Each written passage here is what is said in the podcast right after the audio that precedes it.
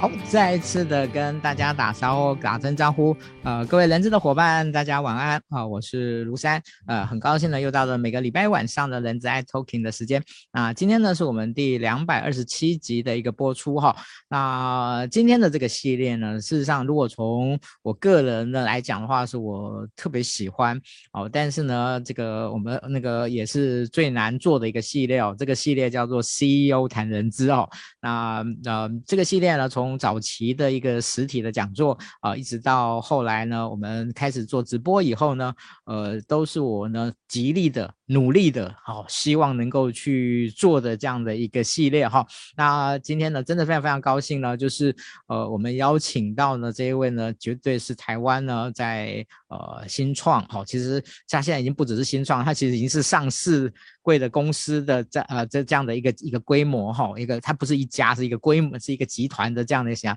那是什么呢？我我想大家都听过创业家兄弟啊，但是呢，他现在还有另外一个身份叫做呃 puppet 啊，这个拍拍圈的这个执行长郭佳琪哦，执行长，我们先请执行长跟大家那个打声招呼，OK。大家好，很高兴有这个机会来跟大家分享一些心得，谢谢。OK，那个郭执行长那个他太谦虚了哈，其实那个。各位，如果在网络上面呢打上那个就是他的大名的话呢，其实你会看到很多呃他在整个企业经营，他在人才以及啊、呃、就是相当的这样以及未来呃这个商业模式的这些相关的一些议题呢，他都有非常多的一些分享好或者很多的一个访问。那我们今天真的非常的感恩然后就是我们的呃呃那个李彦宏伙伴呢，哦、呃、因为他的关心呢，他跟那个。呃，就是执行长的关系呢，然后呢，让我们有机会邀请到执行长来跟大家分享这件事情。所以呢，这个呃，也感谢大家。如果说您有那个认识的呃，那个那个执行长呢，然后呢，愿意帮我们小周末介绍呢，我那个在在下的这个感恩感恩那个那个期待无比这样子。好啊，这个是为什么我们今天有这样的一个机会。好，那其实在，呃，就是呃，那个创业家兄弟从之前到现在，就是呃，就执行长他们。我觉得，呃，在我个人的看法里面，比较粗浅的看法，我觉得实际上他们对于人、对于人才、对于人力资源管理，呃，我觉得，呃，他们有非常。独到的一些看法，那这些独到的看法，我想今天呢，就透过今天的这样的一个，希望能够透过我们今天的直播的分享，然后呢，带给大家，好，带给大家。好，那那个在正式开始之前呢，我们还是一样，就是跟大家说，我们今天的小小心意，哈，我们会提供两个呃年度金句的这个呃环保帆布袋，啊，来跟大家作为这个呃帮我们今天的分享啊分享出去的伙伴呢，我们在最后会抽出两位伙伴来赠送他这个呃这个环保帆布袋，OK，好，这个是。新颖，希望让大家的人能够呃，让希望让大家呢能够分享出去以后，让更多的伙伴呢，可能他现在还没有时间看，但是呢，因为你的分享，所以呢，他就有时间，他就有机会看到了。OK，好，这个我们呃，这个非常简洁明快的这样开场完以后呢，因为那个不是重点，接下来才是我们重主要的重点哦。那嗯，我相信很多人对于创业家兄弟是非常了解的，对哦，对于呃，可能这个生活呃生活诗集或其他的这也都很了解。那但是呢，目前呢，那个执行长，你们的整个版图是是怎么怎么样的一个轮廓？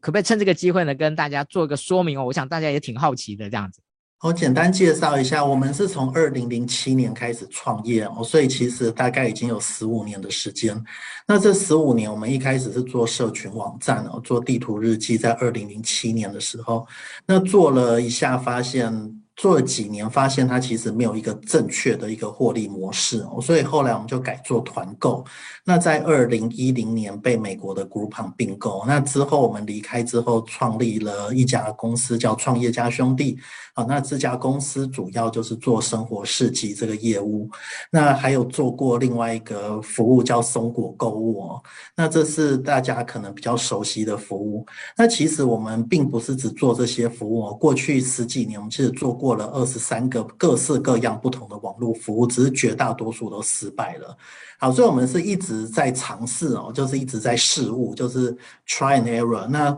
小的团队到大的团队都有，就是我们在不同的网站规模，就从一个人然后到两百多个人都有。好，那我们最近是在离开，在做新的一次创业的项目，叫 Puppetry 哦。那我们目前是一个新创的二手衣的平台哦，二手衣交易的平台。那现在新的这个服务目前是十六个人的规模，所以我们一直都是反复的从小到大，再从小到大不断的一直一直 repeat 这个这个重复这个步骤，那可以说是重复了二十几次哦，所以算是还蛮熟练这一种从零然后到一成长，然后再规模化的这个过程。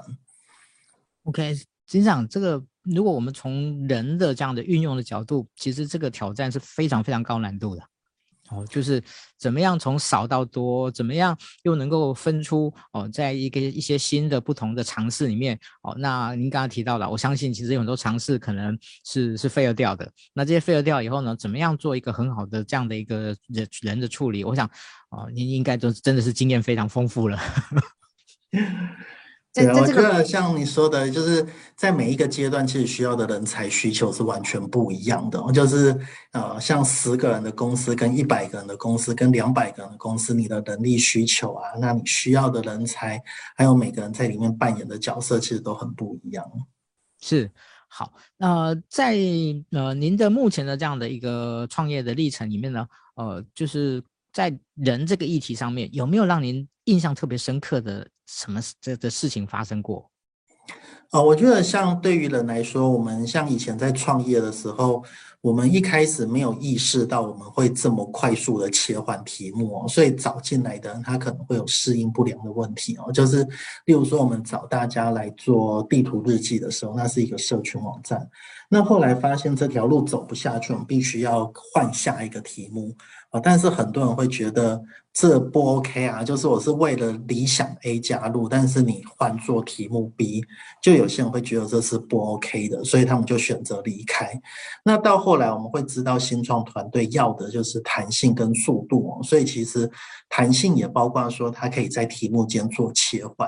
好，所以后来我们在招募的时候，其实我们会跟大家讲得很清楚哦，我们是一家网络公司，只是我们刚好今天选择的是这样一个题目，那明天我们可能会切换成下一个题目，那当大家有这个认知的时候，在你加入的时候有这样的心理准备，其实你是比较具备这样的弹性的。那某一些人他们是很强烈的理念型的，他可能就会选择他不加入这个团队，因为他。可能没有办法适应未来是可能换题目的，好，但是在过去我们可能早期不知道要讲清楚的时候，其实有很大的痛哦。就当时在换题目的时候，我记得有一半的人大概都离职了，就是在一两个月内离职，所以团队瞬间减损了一半。我觉得那是过去一个很大的痛。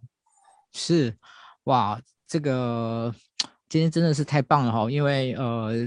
这最近的这五六年，哈，其实我自己呃有一些伙伴应该知道，就是虽然在所谓的新创人资这件事情上面呢，呃有一些小小的琢磨，然后也呃拜访了。呃，不少的这个这个新创的一些公司，然后也有对一些新创的团队，或者是我自己也提供一点小小的这一个建议。但是我想今天呢，呃，真正的实践家来了，哦，真正的这个新创人力资人资的这个部分的一个实践家来的，哇，这个真的是太难得了哈！这个今天那个赶快帮我们分享出去哦，让更多的，尤其是如果你朋友有人是在做新创的，哇，这个一定要分享给他说，赶快来听那个那个。郭老大，好，一定要来听那个那个郭执行长今天的一个分享。好，那我们今天其实上半部跟下半部会不一样，下半部的部分我们会比较来谈呃这个人力资呃就是人资工作者的部分，那上半部我们会来谈人人资的这样的一个职能的的一个部分了。好，所以呃首先我就要请请教那个啊执行长，就是您您对于企业的人资这件事情哦，我们说企业有选这这个产销人发财了哈，那这个等于是五管啊这个，那您自己对于人力资源的这件事情上面，从以前到现在呢，有没有一些不同的转折啊、或者是看法的调整？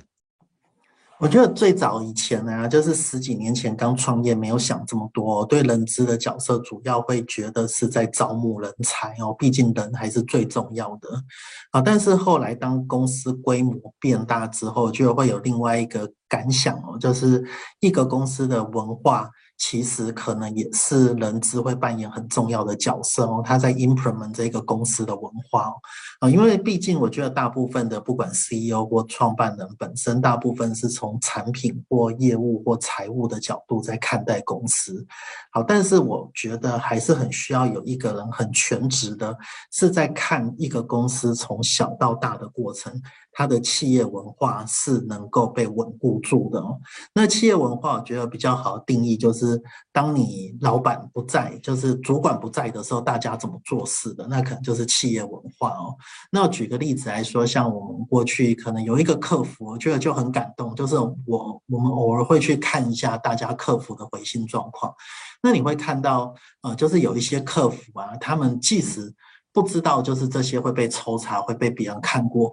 但是他给予客户非常温暖的回馈哦，那这些回馈已经超出了他的工作的本分哦，那我觉得这就是一种企业文化的延续哦，就是在没有人看到的时候，他的处事、他的做事、他的态度表现的就是这个企业文化。那企业文化，我觉得是人资工作者在 implement 一个很重要的事情哦，所以我们在现在在看的话，人资的角色，我觉得。有一半我们看中的还是招募，毕竟你找到的人还是很重要。但是另外一半会看重的是整个能够公司文化、企业文化的维持。是，嗯，其实我我我也发现到，呃，最近这几年有越来越多的企业，尤其是新创企业，哦，其实对于企业文化这个议题呢，就是越来越愿意呢，呃，去花时间去思考、去营造。然后去去怎么样去建构这件事情哈，我觉得这个是啊、很重，这个是我觉得看到很多新创的企业啊，或者很多呃更呃新颖的这样的一种企业，他愿意来这件这件事情上面做，所以我觉得这个 HR 哦、有听到哈哦，这个学会怎么帮老板呢做这个企业文化这件事情呢是非常重要的啊，非常非常重要的。OK，好，那嗯，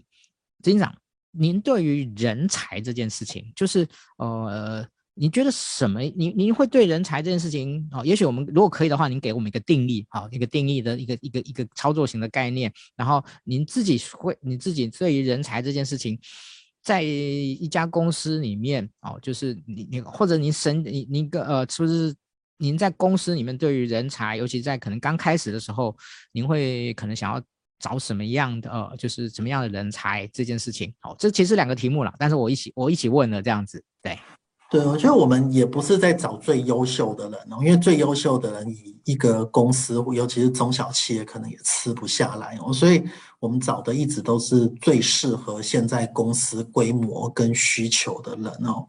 那这就像大家说的，你不能在车子上装飞机的引擎啊，其实它是跑不动的哦。那人才在不同的阶段也有很大的差异哦。举例来说，我觉得最早期我们要找的是零到一的人哦，就是可以把一个东西从无到有做出来。哦，那这么早期的阶段，也许前前十位、前二十位员工，他要的是一个比较全方位的功能哦，就是。基本上也没有太特定的 job description，因为很像每一个人都负责一个圆，那圆跟圆之间就有很多空隙，那能够把这些空隙补起来的人，就是我们在找的人。然后，所以我们希望的是，例如说以工程师来讲，他可能需要有一些商业思维，或者有一些 PM 的能力。那以业务来说，他可能除了推广产品之外，他可能也要有其他能力。所以我们要的是多工。好，但是当到一个阶段，当到 business model 被摸索出来，traction 找到了之后，我们要的人可能就反而变成能够 scale up，就是从一变成一百的人。那一变成一百的人呢、我觉得要的又是另一种人哦，他要的是专业很深的人哦。例如说，你是做社群小编，你就做好你的社群小编，但是你要做得非常深哦。那也许一个社群小编不够，你要有五个社群小编、十个社群小编，那你在管理的能力就变得重要。那管理的能力在早期的零到一的过程可能完全不重要，但是从一到一百是重要的。那等到在下一个第三个阶段，可能是企业到达一个成长的瓶颈，你必须要转型，你必须要突破。那你可能又有另外一方面、另外一类的人才需要进来，而这一类就是能够带领企业转型。他要一面很像大船在转弯，他要一面能够固守现在的规模，那一面找到新的策略去突破。好，那我觉得这三段呢、就是零到一、一到一百，以及到了瓶颈要转型，这三种人才都不一样。那多半的人他其实。大部分人比较适合在某一个阶段，其实很少人可以在两个以上的阶段。啊，那要找到适当的人，就在不同的阶段找到不不同的人哦。那我们以前的做法，其实都会希望在早期啊，就是找到最早期的，也会希望他在一到一百的阶段，他可以继续下去。啊，但是有些人他会有办法跟着公司成长，有些人没有办法。啊，那这时候也被迫就是需要再从外面再找一些新的人才进来啊，也包括公司扩编，你需要找更多人。那所以我觉得每一个阶段其实对人才的定义都很不一样啊。那当下能够符合。当下的需求可能就是一个最适当的人才，所以我们一直不会看说，诶，我要一个人才，他可能是未来十年，可能不是哦，他就是能够满足今天，谁可以满足今天的需求，那他就是今天最适合的人才。是哦，执行长，那个您刚才的那个简短的、快速的分享呢，呃，真是让我心有戚戚焉这样子，因为我自己其实有时候在一些呃线上团队的一些分享的时候。啊、我也会简单的讲说，哦，从一个开始的 co-founder，然后呢，进入呢开始找一个人的时候呢，我们就称作叫做多工的时代，哦，因为你一开始找人，你很难让他占让他单独只做一件事情，然后呃，到接下来呢，可能就会所谓的多工转分工的阶段，然后呢，到最后呢是完成那个独立分工的阶段，哦，这个大概就会有这样的一个一个一个脉络在，哦，所以跟刚才呃这个经常所说的呢，就是哎，我翻到我没有胡说八道，哦，是您您在。您在这种实践中呢，就确实也是也是这样的一个一个过程，这样子，所以我去这个田野调查的结果，基本上是还蛮符合刚才这个执行长所说的这件事情。好，但但在这件事情上面呢，哦，其实有很多的一些新创的团队的的负责人，其实他们都在这过程中会跟我讲一件事情，他说他们怎么样让那些在这个过程中就长就因为成长了，所以呢，他就变成了。不适宜，好，这个这个不是他不好，就是变成了，嗯，没有办法，可能没有办法跟上团队的成长。那这个时候呢，他可能就要去做一些，呃，就是处置。那在这个部分呢，您会给这些人呢，这些创业创新创的企业家呢，在这件事情上面呢，怎么样的一个建议？我觉得当然还是要以公司的大局为重哦，所以当公司成长的时候，例如说某一个 function，我们都希望最早期的那个 function 的第一个人可以变成公司未来潜在的主管哦，就是当你是第一个人，那当你这个 function 扩编有第二个人、第三个人进来的时候，我们原则上都会希望你是最早来，你最熟悉这个 function，那应该要给你充足的机会跟表现的舞台，让你可以当主管。好，但是如果真的觉得不适任的话，那他可能就我们必须要做一些调整，我们可能会 hire 新的主管来，那你可能就继续担任那个 function 的 member。那当然很多人会觉得很失落啊，就是你怎么会来的一个空降的主管来管我？所以很多人会选择离开。啊，但是也有些人他天生就是他适合是当执行者的角色，他不适合当管理者。那我觉得这个也非常 OK，就是如果不适合这个角色，他继续当那个执行的位置。他可能也可以执行的很好，但是我们基本上在过去的经验，绝大多数的早期的人，我们会很努力的去辅导、去帮助他，看他能不能成为那一个功能的主管。是哦，我想，呃，那是一个感情，好，或者那也是一种责任，好，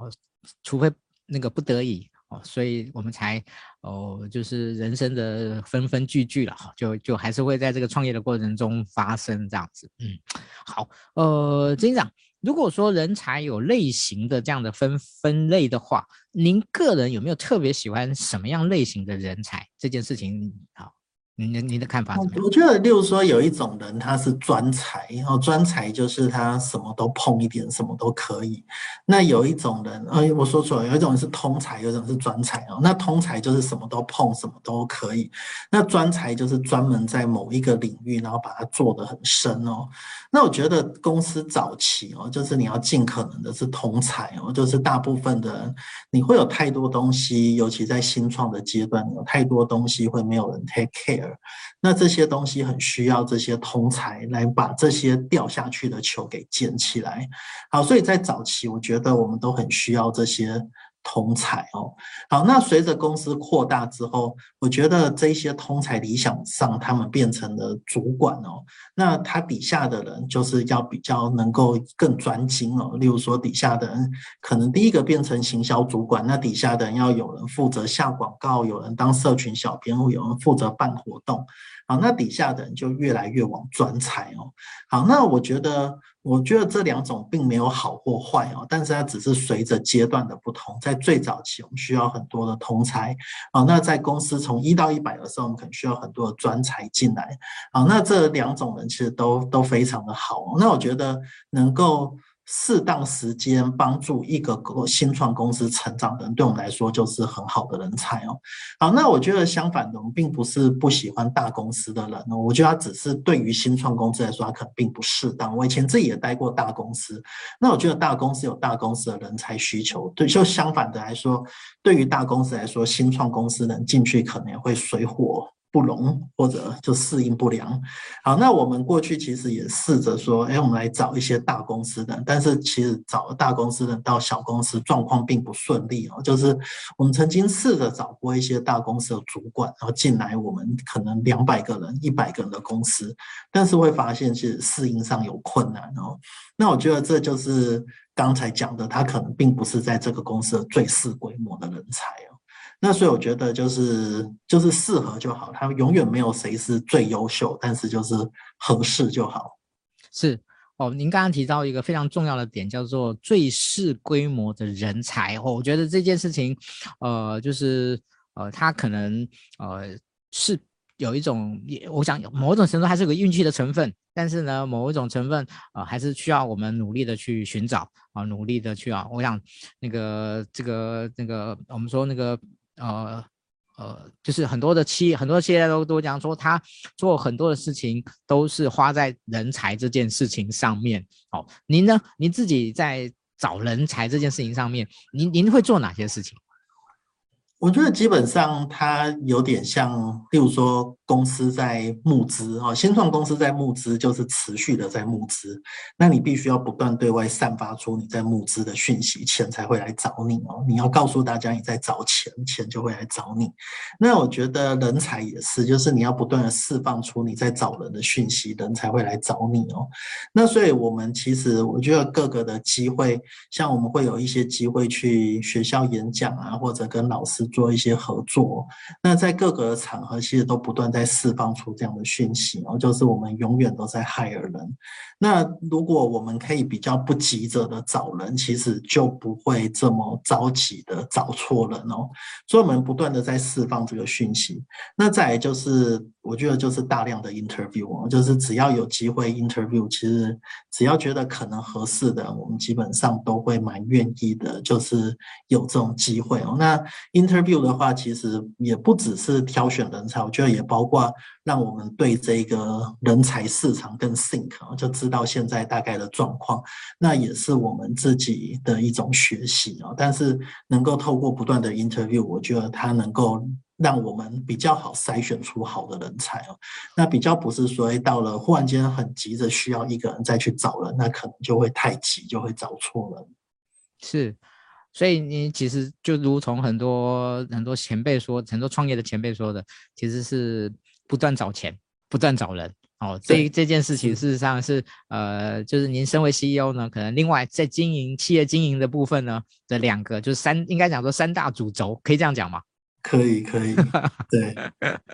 好，在嗯那个我们前面呢，其实哦也谢谢那个那个执行长的知无不言，言无不尽的哈，这个非常简单，非常那个精简扼要，非常快速的。但是呢，我们那个在中场休息之前呢，我们来那个走心一点，就是在您个人哦，在这个用人上面呢，有没有什么成功或者是失败的一些实例呢？哦，当然您可以去背景然后，您可以去背景哈，来分享给大家一下。就是你你哦，就是哎，我用了什么人呢？让你觉得呢？到后来呢，真的是帮了你大忙。那你用了用了什么人？那他他为什么他失败了？那那他他为什么失败呢？这个成他给你带来一个什么样的可能一些一些我们说嗯呃不要说教训了哈，就是可能是一些小小的的的一些提醒啊这样子。我现在分享一个失败的例子，我觉得这个失败例子可能基本上很多人都碰过，就是。就是在以前，其实你会感觉到，就是人就是不对，好，但是你就很相愿的觉得，就先不要管他好了，那就这样一天过一天。但是你知道，某些你底下的主管其实完全不是人，而且是极度的不是人，可是他又没有造成当下一个很大的问题。好，所以你就会觉得延后再处理，或者干脆不处理。那要处理也很伤感情，因为毕竟他可能是最早期的成员。那这可能其实最后是害了大家，就害了我们，也害了他自己。这样子，就是其实他在一个不适任的位置，也是在浪费他的时间。好，那我觉得这就是发生一次又一次发生。其实我们很多次创业都会有类似的经验了。那我觉得可能也是我们的个性，其实并不是很喜欢。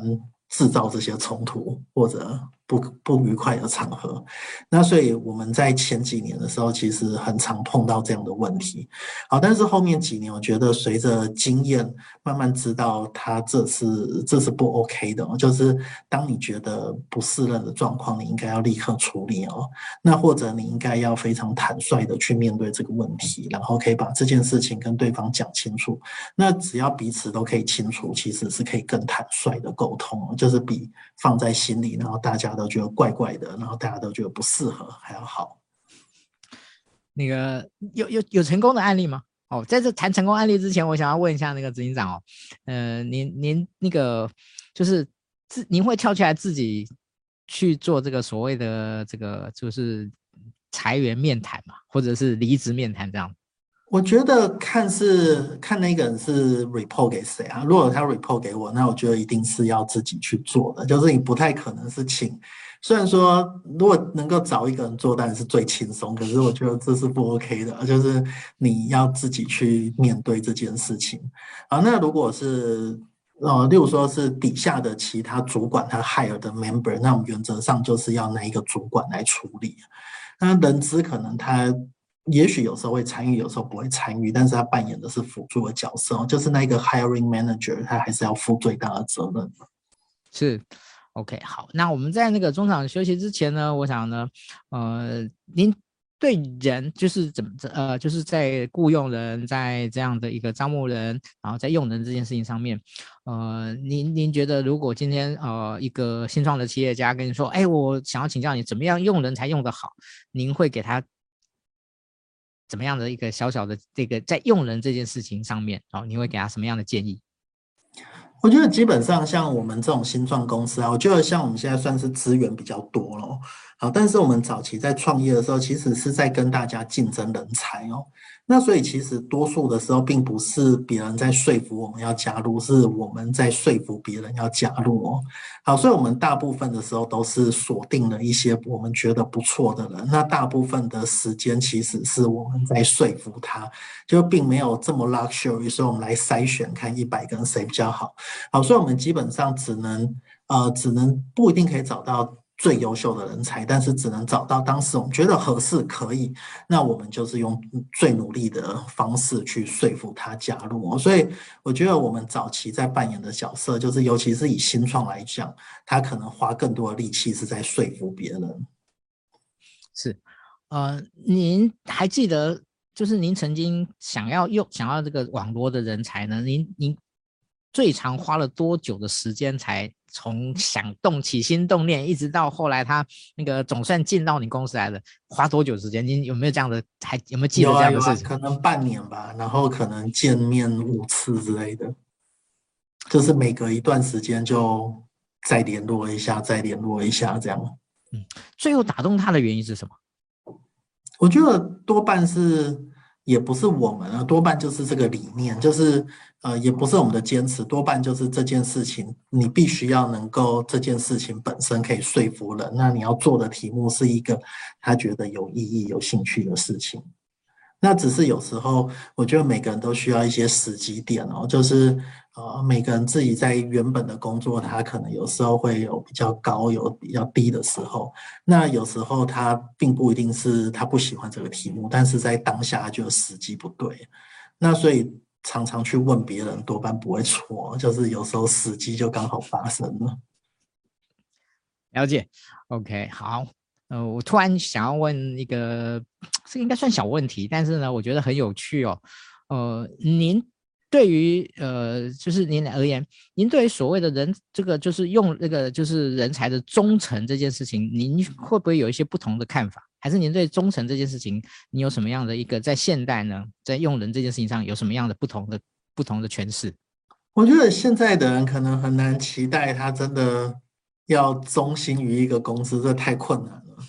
那我觉得我我们唯一要求的就是，尤其一些很 key 的一些人哦，就是很重要的一些人，那我多半就是会跟他说，如果你真的要离开，我会很希望你可以提早告诉我，就是你不是。在法定的一个月告诉我，例如说最 key 的人，像我们以前的 CTO 可能会跟他说，我希望你可以一年前告诉我，那我会尊重你的意愿，我也知道你不可能在这个公司待十年二十年，可是我会希望你给我一年的时间去慢慢的找到一个可以替代的人，而且你可以呃去培养下一个人。那我觉得多半大家听到这些是舒服可以接受的。那虽然彼此之间不可能签一个合约说一年前告诉我，但是我觉得基本上目前大家并没有让我觉得很 surprise，就是也真的会有人就提前一年跟我说他觉得他要一年后要走了。对，就是 我觉得这样就是大家会蛮有心理准备的。哇，嗯，如果从刚才那个执行长的这个说法，我觉得那个执行长是很很得心呐，很得那个员工的心，他们愿意呢在呃一个哦就是相对合理的时间前来提供呃来提醒您来来先预先的告知，哇，这真的很不容易哦，这真的很不容易。其实有时候我我们也在看，就是呃其实为什么有时候员工会给那个就是老板呢 surprise 就是。哦，因为 平常老板常常给他 surprise 的，是是，OK，好，谢谢执行长。呃，我们接下来是我们中场的时间啊，请您呢稍微休息一下。我们一看一下子也就过了半个小时了哈。这个哦，您平常我相信可以，这您在处理事情上面应该也也是一定也是相当明快的这样子，也是相当明快的这样子。那其实下半场的部分的话，我们主要就是想要邀请呃执行长跟大家聊聊。您对于人资工作者哈，这个这一讲，因为我觉得前面应该要先铺陈好，以后呢，我们再来聊人资工作者，会更能够了解哈，这执行长对于人资这个议题的这样的哦，从大然后到个人的一个部分哦。那嗯，您还记不记得哦？就是您第一次用一个人资专专业的人资来加入您的团队的时候呢，大概您的团队的人数大概是多少人？您还记不记得这件事情？大概二三十个人，OK，好，这个跟我们哦了解的这个数据差不多。传以前传统的时候呢，可能会到四五十个人，可是呢，很多新创呢，大概二三十个人就就会开始有一个专职的的一个呃这这样的一个人资工作。那您当时是怎么样来做这个？就哎，你觉得觉得应该要找一个专职的一个人资工作者？好，那呃，就是这那那个那个时候，那个那个 moment 是是在什么时候？哦，我我们最主要的那个 moment 就是我们刚被并购的时候，那当时公司大概就是三十个人左右。好，那就是我们被并购之后，所以变成一家就是国际的公司。那他要我们的一个很快的一个任务，就是在两个月内，希望我们公司从三十个人成长到两百个人。那所以，我们就是大量的在海尔那每天都在面试。那所以，他基本上他的想象就是，我们要有一个专职的人，甚至是一个专职的团队，不止一个人，然后大量的在面试，大量的在招募。那所以，基本上当时的人资最早期的角色，他就是完全在招募的角色。嗯，OK，所以呢，也是您跟那个专专职的人资工作者的一个一个对。接近距离的接触，是第一次接触，对，嗯，好，那经过了这么多年了哈，这样您您的您恐怕也也用用过不少的这样的一个人资的这个主管也好或工作人也好，那在您的心中，您现在会认为什么样的 HR 在你心中算是表现的好的 HR？我觉得就像刚才中场休息的时候，就是思安你有提到，就是有一个人他有营运的专长，然后跟人资的专长。啊，我觉得这种通常是最好的哦，就是他其实不是完全的人资角色哦，就是他对于公司的营运或者他的业务或者财务有一定程度的了解。那我觉得这种人才啊，有点像跨领域的人才，他通常是最能够跟着公司成长的，就是他并不会是脱节于产品之外，他很知道这个公司在干嘛。那他很知道自己也知道要怎么样帮助公司成长，那这样找进来的人会比较对，那公司文化塑造的也会比较对，比单纯的人资我觉得会好很多。是，OK，好，那嗯，对于呃，就是一个 HR，嗯，您觉得他在工作上面呢，您希望他提供你的产出应该是什么？OK，我我觉得对我们来说，我们一直要求的大概都是一半是在招募，那一半就是在巩固公司文化。那招募的部分，我觉得它是比较明确的，就是你基本上你公司会有职缺，那这些职缺多快被补上，以及你能够找到多少人来 interview，这些都是很客观的数据可以衡量。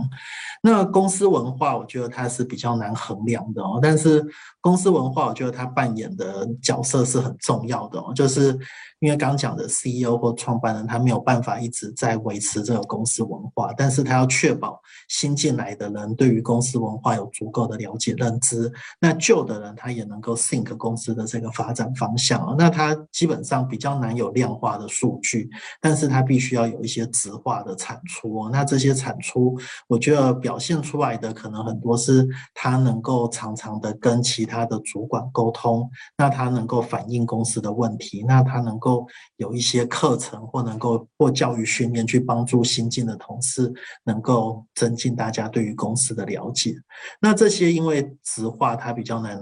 衡量，那基本上我觉得对于这个人资主管的信任度是很重要的。就是当你信任他，你知道他会努力的帮助你达到某一个 quality、某一个品质的公司文化的时候，我觉得那个信赖感是很重要的。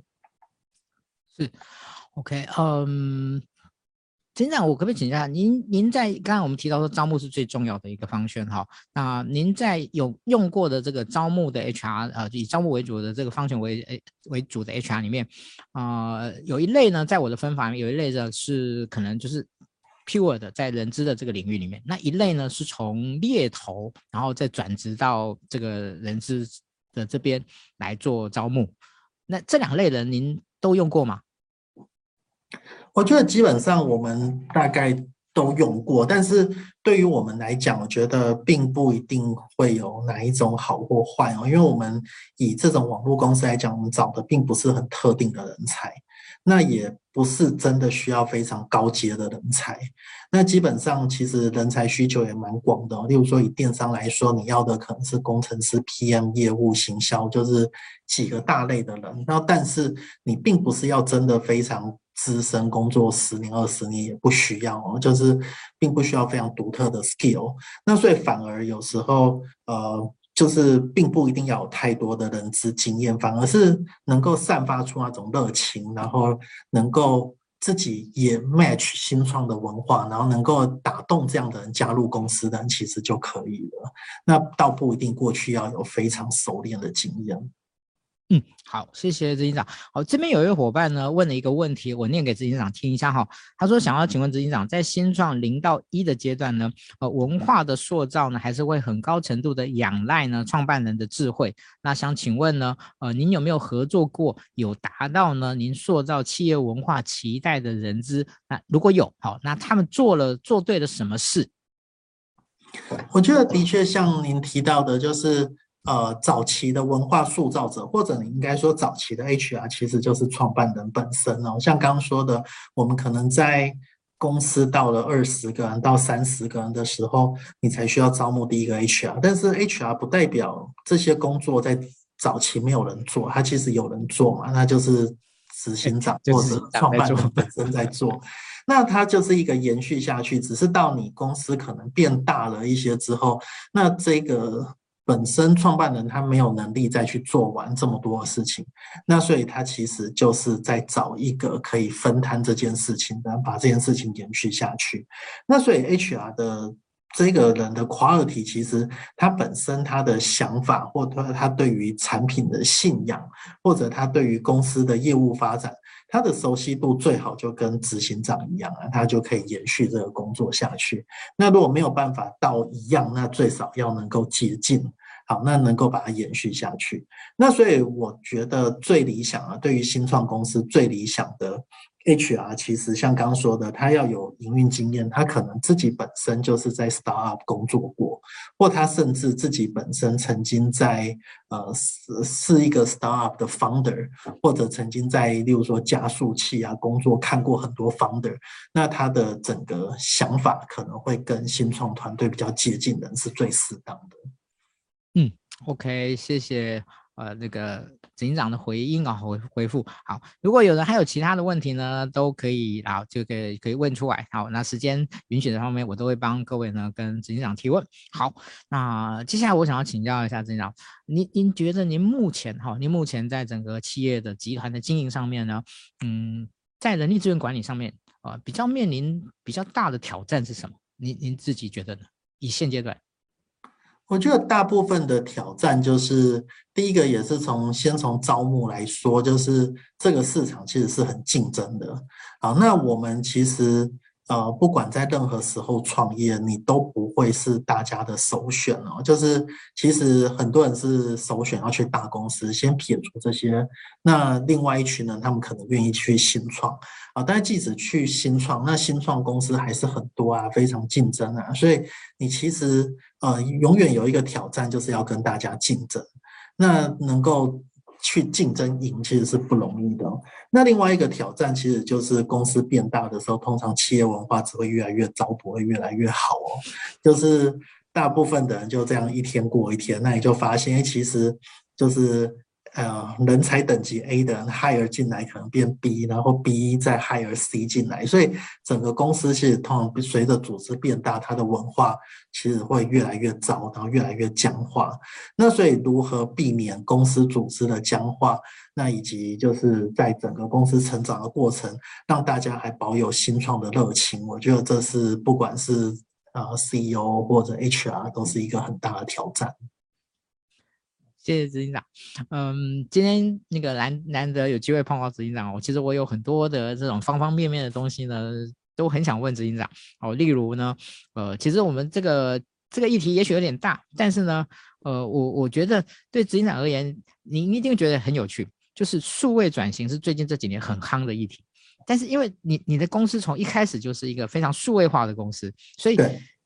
您自己看在看待。所谓的数位转型这件事情上面呢，呃，你有你有您个人有没有一些比较特别的地方，特别的的一些一一些点？我觉得像呃数位转型，例如说，如果以管理来说啊，我觉得我们是很重视绩效透明。绩效透明就是很像你国小的时候啊，那。或国中的时候，然后大家就把成绩都写出来，从第一名排到最后一名，就是我们公司很喜欢干这样的事情哦。就是不管是业务啊，或者客服。这个这个 ranking 太残忍了吧？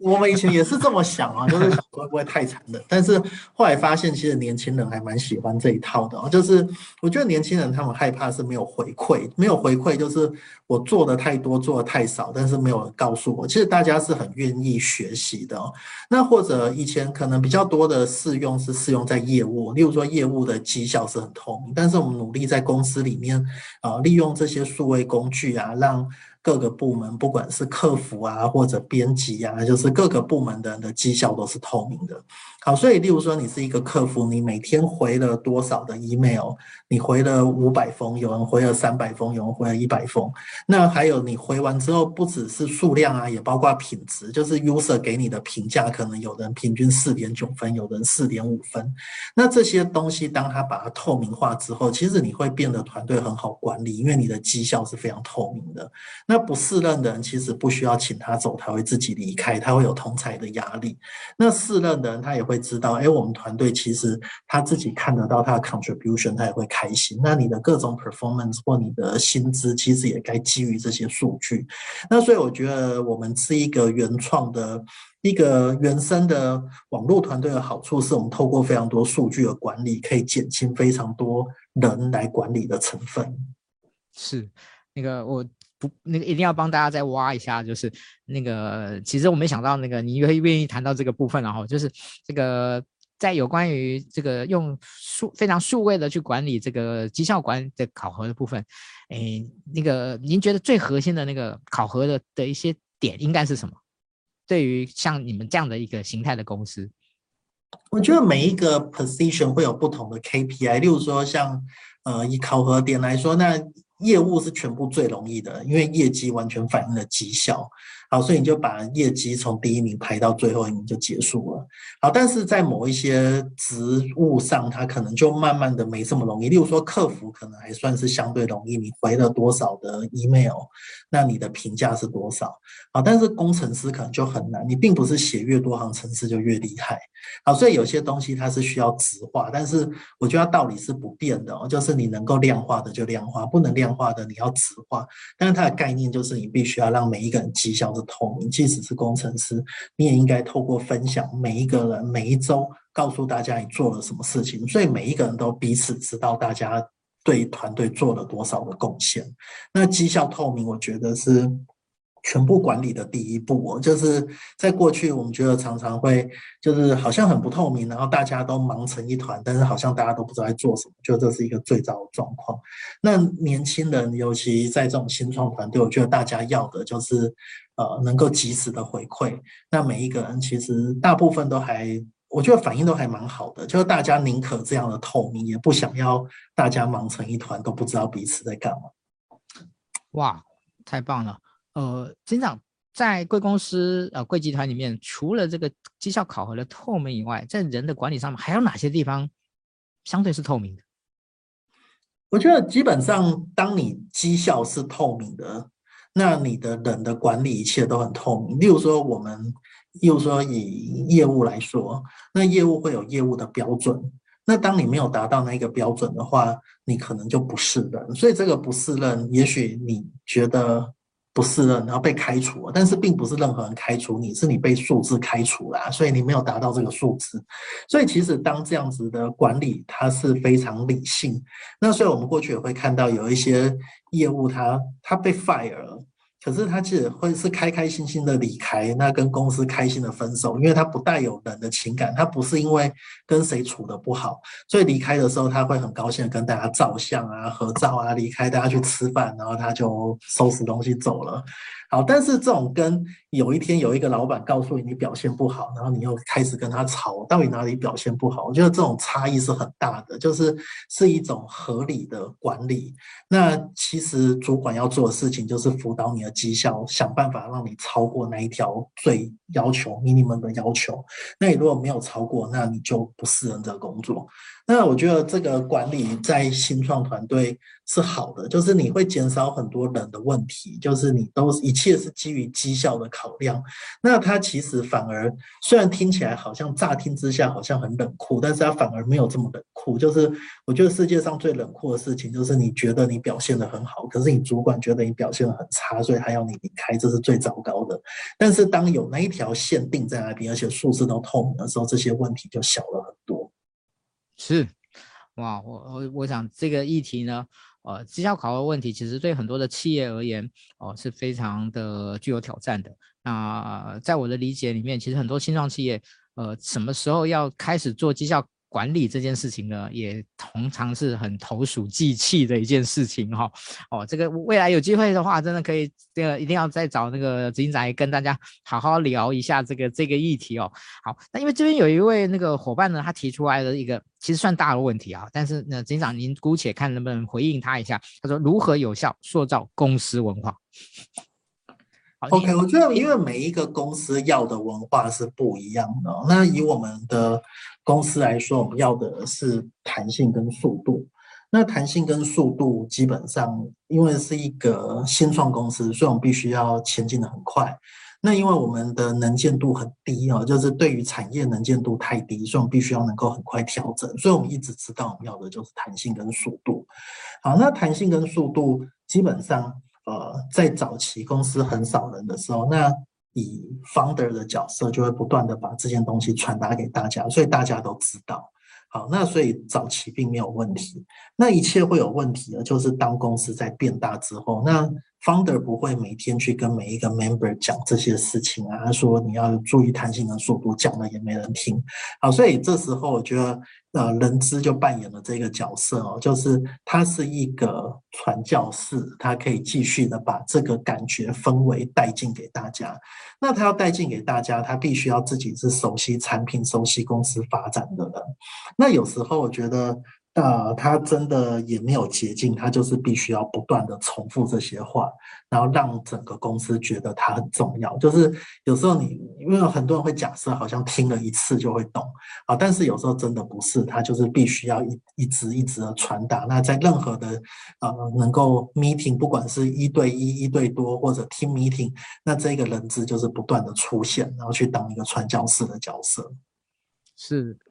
嗯，其实，在那个今天，呃，还没有正式开始之前呢，我跟执行长呢有一些就是小小的 rehearsal 一下这样子，然后先先做一个接触。哦，其实不瞒各位哦，其实我也是今天第一次呢，在线上的开播之前呢，我们才正式的在线上做一个接触这样子。好，那呃，就发现到这个执行长是一个非常呃明快。好，然后呢，我也跟执行长的报告说，其实，在我们每一次访问这个 CEO 谈人资这个议题的部分呢。呃，在很多的访纲的内容部分，其实是大同小异的哦，所以呢，大家呢如果有兴趣啊、哦，可以去呃看今天执行长的时候，你就你就发现到哇，今天执行长真的是干货超多的，真的是那个内容就是非常的非常的非常的丰富啊，我这个真的是哦，真的非常非常感谢这个执行长的部分。好，那我我我们就还有几分钟的时间呢，我想那个要把握，还是想把握一下、哦，嗯。如果对一个，其实我我在很多新创的产业里面，其实很多新创产业，呃，新创的企业呢，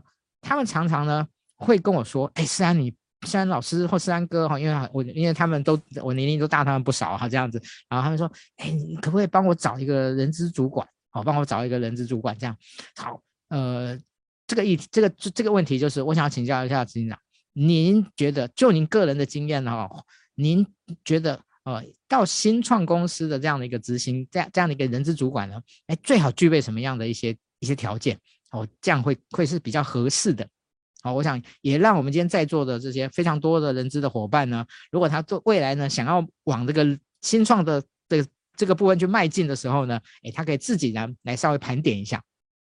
其实我会蛮建议大家都有一些 rotation 的机会哦，就是不管是我我们在过去，当然你在。比较大的组织，那人资绝对是一种完全的专业哦。就是尤其当你可能又有一些跟法令有关啊，这些有关的，你可能没有办法真的是大家 rotate。但是在新创的阶段，尤其二三十个人的阶段，其实我们还蛮常让人资 rotate 去做其他的，例如说营运的角色。那或者把客服的主管调来做一下人资，就是因为我们在早期的人资，其实它比较像在第一个是公司文化的巩固，第二个是在招募。那这些东西其实有时候啊，就是你有一些其他的职务经验是加分了。那所以我们在过去其实也曾经呃，就是找到了一些人，那那些人他们其实过去是没有人资背景，但是他。愿意学，而且还愿意转到这个领域，其实我们也是很愿意给他这个机会。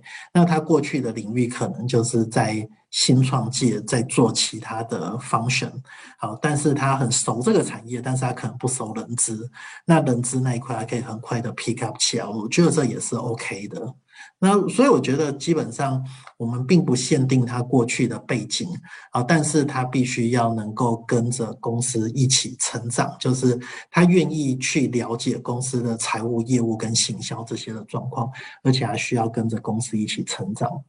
是。OK，谢谢啊，执行长哦，哦，我想在我待会呢，这个我会做一点小小的结语的哈，不算是什么什么什么总结之类的，但是我想在我这个结语之后呢，呃，我想要请那个呃执执行长呢，呃，最后呢，呃，给我们今天可能因为我们线上比比较多都是人资工作者哈，那可能少部分的一些新创新创新创的企业企业主，好，那给我们这些人资工作一些叮咛，一些提醒。站在一个 CEO 的一个角度，这样子，OK，好，那其实我的结语也很简单，就是其实我为什么我要做这个呃 CEO 谈人资这一个议题呢？哦，其实三个原因。好，第一个原因就是，呃，我们我希望让大家能够 HR 的伙伴能够去了解，呃，在 CEO 的这个 label，他们是怎么去看待人资工作者这件事情。那第二个就是，呃，在 CEO 的 label，他们会期待人资工作者，哦、是能够。有怎么样的一个呃可能职能哦，可能在很多的一些呃工作的产出的这些不同的面向的一些一些定一一些一些呃我们说定义或者是一些界定。好，那我觉得第三个是呃可以从 CEO 的角度来看待整个人资工作者，他可能需要的一些不同的层面的一些思考。哦，我想这个是我们呃为什么呃在这么多年来呢，我们在我那个我们资源有限的状况下呢，但是呢，我就是不放过任何的机会哦，只要有机会认识到这个 CEO，我就会那个说，哎，有没有机会邀请您来这个来谈谈这个议来谈谈这个议题？也很感谢啊、就是啊、有有有一些呃 CEO 呢，百忙之中呢。哦，愿意来拨控，因为这个其实不是只有只有今天而已啊，在这前面之间，呃，那个我们那个我把访纲给给给那个执行长以后呢，他要花时间去做一些思考哦，那所以这不是只有今天这一个小时的一个时间而已。好，这个是非常非常的感谢哈、这个执行长，然后也是也跟大家说明，我相信大家今天哦从执行长的说明一定可以感受到，就是他所期待的人资工作者的图像是什么。OK，好，这是我的小小结语。来，那个最后请执行长给大给那个我们的人资工作者呢一点啊小小的这个回馈叮咛。好啊，那我觉得一般人在讲，例如说公司的组织分工啊，很容易觉得很容易觉得说行销业务这些人或产品人是在前面打仗，好，然后很容易定义说，哎，财会啊，人资好像是后勤。啊，但是我觉得真的不能这样想哦，就是在我们的世界里面。其实人资的人是在前面打仗的，而且你要相信你是在前面打仗的。那你相信你在前面打仗，你是跟营运业务、跟行销的人站在一起，而且了解他们在干嘛，而且能够提供他们意见。啊，就是我觉得以 CEO 的角色，我们不喜欢听到人资工作者是在后面躲在基地里面当后勤部队哦，这样是不 OK 的。就是我们是在第一线打仗，我们在第一线招募人才，我们在第一线前进，那跟着公司在一起前进的步调要跟得上。这是我们最喜欢的人资人才，谢谢。谢谢执行长，各位人资伙伴，披上你的盔甲，戴上你的钢盔，那个我们到第一线去打仗，我们去第一线打仗。谢谢那个执行长今天的，非真的非常精彩的的一个分享，呃，再告诉大家，再一次的好跟大家说分享啊，那个到您个人的动态哦，我觉得抽奖是是小事。好，让更多的人能够听到今天执行长呢这这么这么干货满满的的内容了，我觉得才是重点啊！再次的感谢执行长的播控啊，那个希望未来呢能够有机会啊，再邀请执行长来跟大家啊分享您对于人资这个议题的非常宝贵的经验，非常宝贵的看法。好，那我们今天的直播呢就到这边告一段落，感恩，谢谢，谢谢。